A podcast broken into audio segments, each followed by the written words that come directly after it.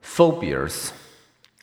We all live with some fears, but people with phobias are consumed by persistent, irrational fear and avoidance of some object, activity, or situation.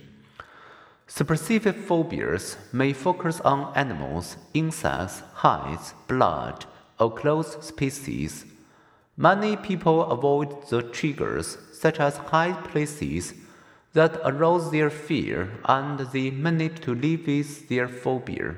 Others are incapacitated by their effort to avoid the feared situation.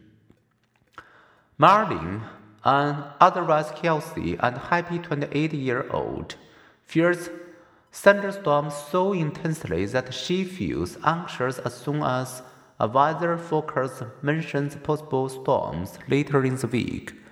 In her husband is away and a storm is forecast. She may stay with a close relative.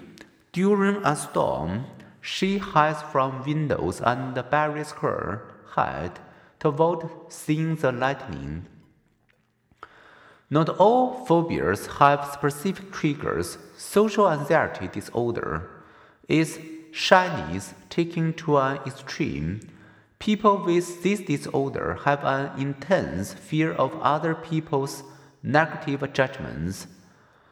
They may avoid potentially embarrassing social situations, such as speaking up, eating out, or going to parties, or they may sweat or tremble when doing so.